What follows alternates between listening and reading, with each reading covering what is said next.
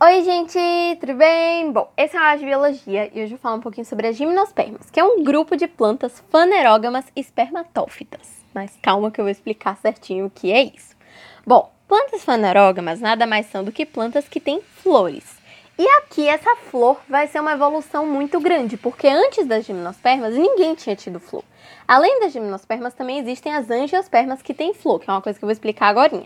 Mas essas flores vão ser uma inovação que vai introduzir toda essa ideia do pólen, toda essa ideia de polinização, de agentes polinizadores e de muitas outras coisas que eu vou falando ao longo do áudio, certo?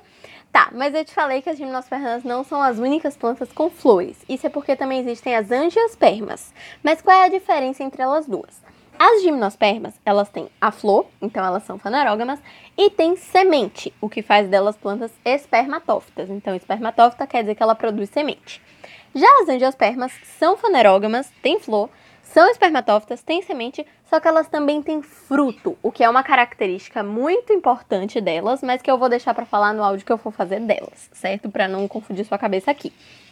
Bom, que tipo de plantas são essas? Então, aqui nas gimnospermas a gente vai ter uma planta chamada Cica, C-Y-C-A-S, que é uma planta que não é muito conhecida, mas também existem gimnospermas mais conhecidas, como por exemplo as sequoias e os pinheiros. Se você parar para pensar, a árvore de Natal não tem, não tem fruto que seria a angiosperma, né? Então ela é considerada uma gimnosperma também. E aqui a gente vai ter muitas novidades evolutivas. Então, além delas serem fanerógamas, obviamente, a gente vai ter aqui as primeiras plantas com flores. Elas vão ser as primeiras plantas a ficarem 100% na terra. Igual os répteis fizeram, que foram os primeiros animais que conseguiram sair do ambiente aquático, elas vão ser as primeiras plantas que vão conseguir ficar completamente na terra, sem precisar da água para fecundação. Mas tá, se elas não precisam da água, como é que essa fecundação vai acontecer? Por meio dessa ideia toda de pólen que eu estava te falando agora há pouco. Elas são plantas sifonógamas. Isso quer dizer que elas produzem um grãozinho, que é o grão de pólen, que carrega a célula que vai formar o gameta masculino, certo? E aí, na fase gametofítica, esse grãozinho de pólen vai ser transportado até o gameta feminino para poder criar uma nova semente e daí criar uma nova planta, certo? Eu vou explicar esse, esse ciclo daqui a pouco. Mas enfim, esse pólen vai ser levado e vai formar, junto com o gameta feminino, uma nova planta. E aqui vai ser de um jeito diferente, porque nas angiospermas a gente tem várias maneiras de levar esse pólen para onde ele precisa chegar. Às vezes ele vai por vento, às vezes ele vai pelos agentes polinizadores, que são bichos que têm uma tarefa específica de levar esse pólen, não necessariamente de propósito, mas eles sempre estão levando. Então, abelha é um agente polinizador, borboleta é agente polinizador, até morcego é agente polinizador. Mas aqui isso não vai funcionar. Por que isso aqui não vai funcionar? Porque essas plantas, as gimnospermas, elas fazem umas umas flores diferentes. Então aqui a gente vai ter flores que não são tipo rosas e margaridas. Aqui a gente vai ter estróbilos e pinhas. Como assim estróbilos e pinhas? Se você pega uma pinha, se você vê uma pinha, um pinheiro, você não acha a coisa mais linda do mundo. Você não quer pegar a pinha e fazer um buquê de pinhas, certo? E os animais também não acham. Então eles não são atraídos por cor, eles não são atraídos pelo formato dessas flores. Então eles não vão até lá para polinizar. Então, esse pólen vai ser transportado principalmente pelo vento, porque o vento bate em qualquer lugar e não tem preferência do lugar que é bonito para ele bater, entendeu? Então, aqui a gente vai ter essa polinização surgindo, mas ela só vai se aprimorar mais para ter esses agentes polinizadores e tudo lá com as angiospermas, ok?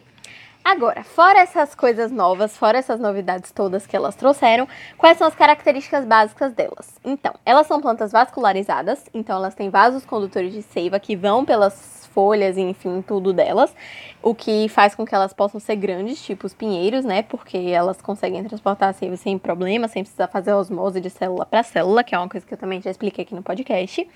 Elas têm esse esquema de dispersão por sementes, né? Então elas conseguem aumentar muito mais o número delas na natureza por causa dessa dispersão por sementes que vai ter aqui. O organismo delas, por assim dizer, vai ser formado por raiz, caule, tronco, folhas e flores, que no caso as flores vão ser os estróbilos, né? Que é o que eu já falei quando eu estava lá falando de pinhas. e elas vão fazer reprodução por metagênese ou alternância de gerações. Isso é uma coisa que eu acho que você já sabe o que é, mas eu vou explicar direitinho como é que ela funciona aqui e especificamente com esse grupo de plantas, certo? Então vamos por partes. Aqui eu vou falar primeiro como é o ciclo todo e aí depois eu vou fazendo observações pequenas que geralmente caem mais em questão de prova para você saber. Bom, tudo isso aqui vai começar com uma planta adulta, certo? Essa planta adulta vai ter um negócio que a gente chama de estróbilo.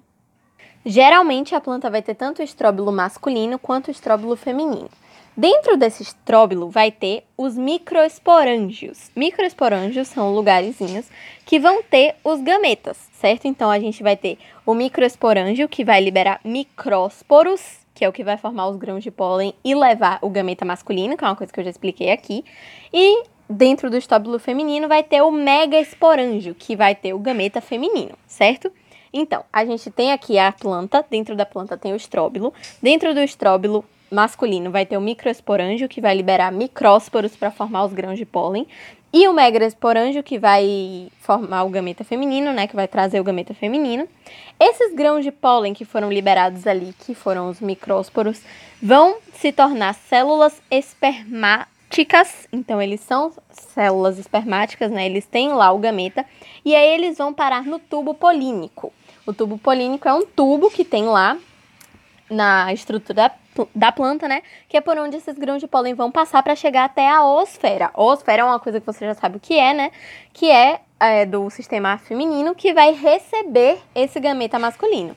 Aí quando o, o grão de pólen se juntar com a oosfera feminina, onde vai ter lá o, o megaesporângio, né? Com o gameta feminino, no caso é a oosfera, a oosfera eles vão formar um embrião. E aqui esse embrião vai ser chamado de pinhão, que é o que vai germinar e gerar uma planta. Então, só repetindo.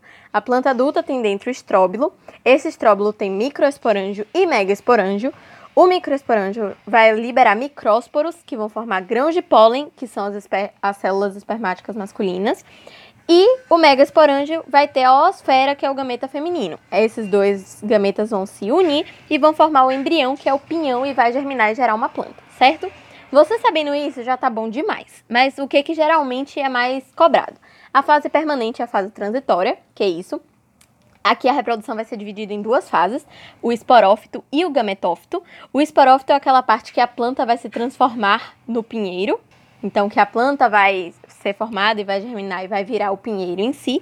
E a fase transitória, que é o gametófito, vai ser a transformação do estróbilo em flor. Então a gente vai ter o que vai formar a árvore em si e o que vai formar a flor da árvore, certo? São fases diferentes e as duas vão estar envolvidas aqui, as duas vão estar presentes.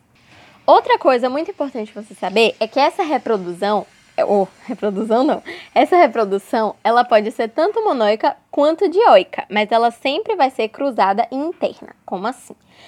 Eu te falei agora uma reprodução dioica, né? Que um organismo vai liberar o o grão de pólen que ele vai chegar na noosfera do outro organismo.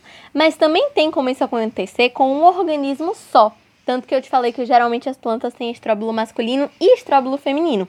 Então, ela sempre vai ser cruzada, sempre vai ter o masculino e o feminino envolvidos, sempre vai ser interna, sempre vai acontecer dentro da planta, só que ela pode ser tanto monóica, tanto um organismo só, fazer esse processo com os dois estróbilos que ele tem, quanto dioica você usar um estróbilo de cada organismo, certo?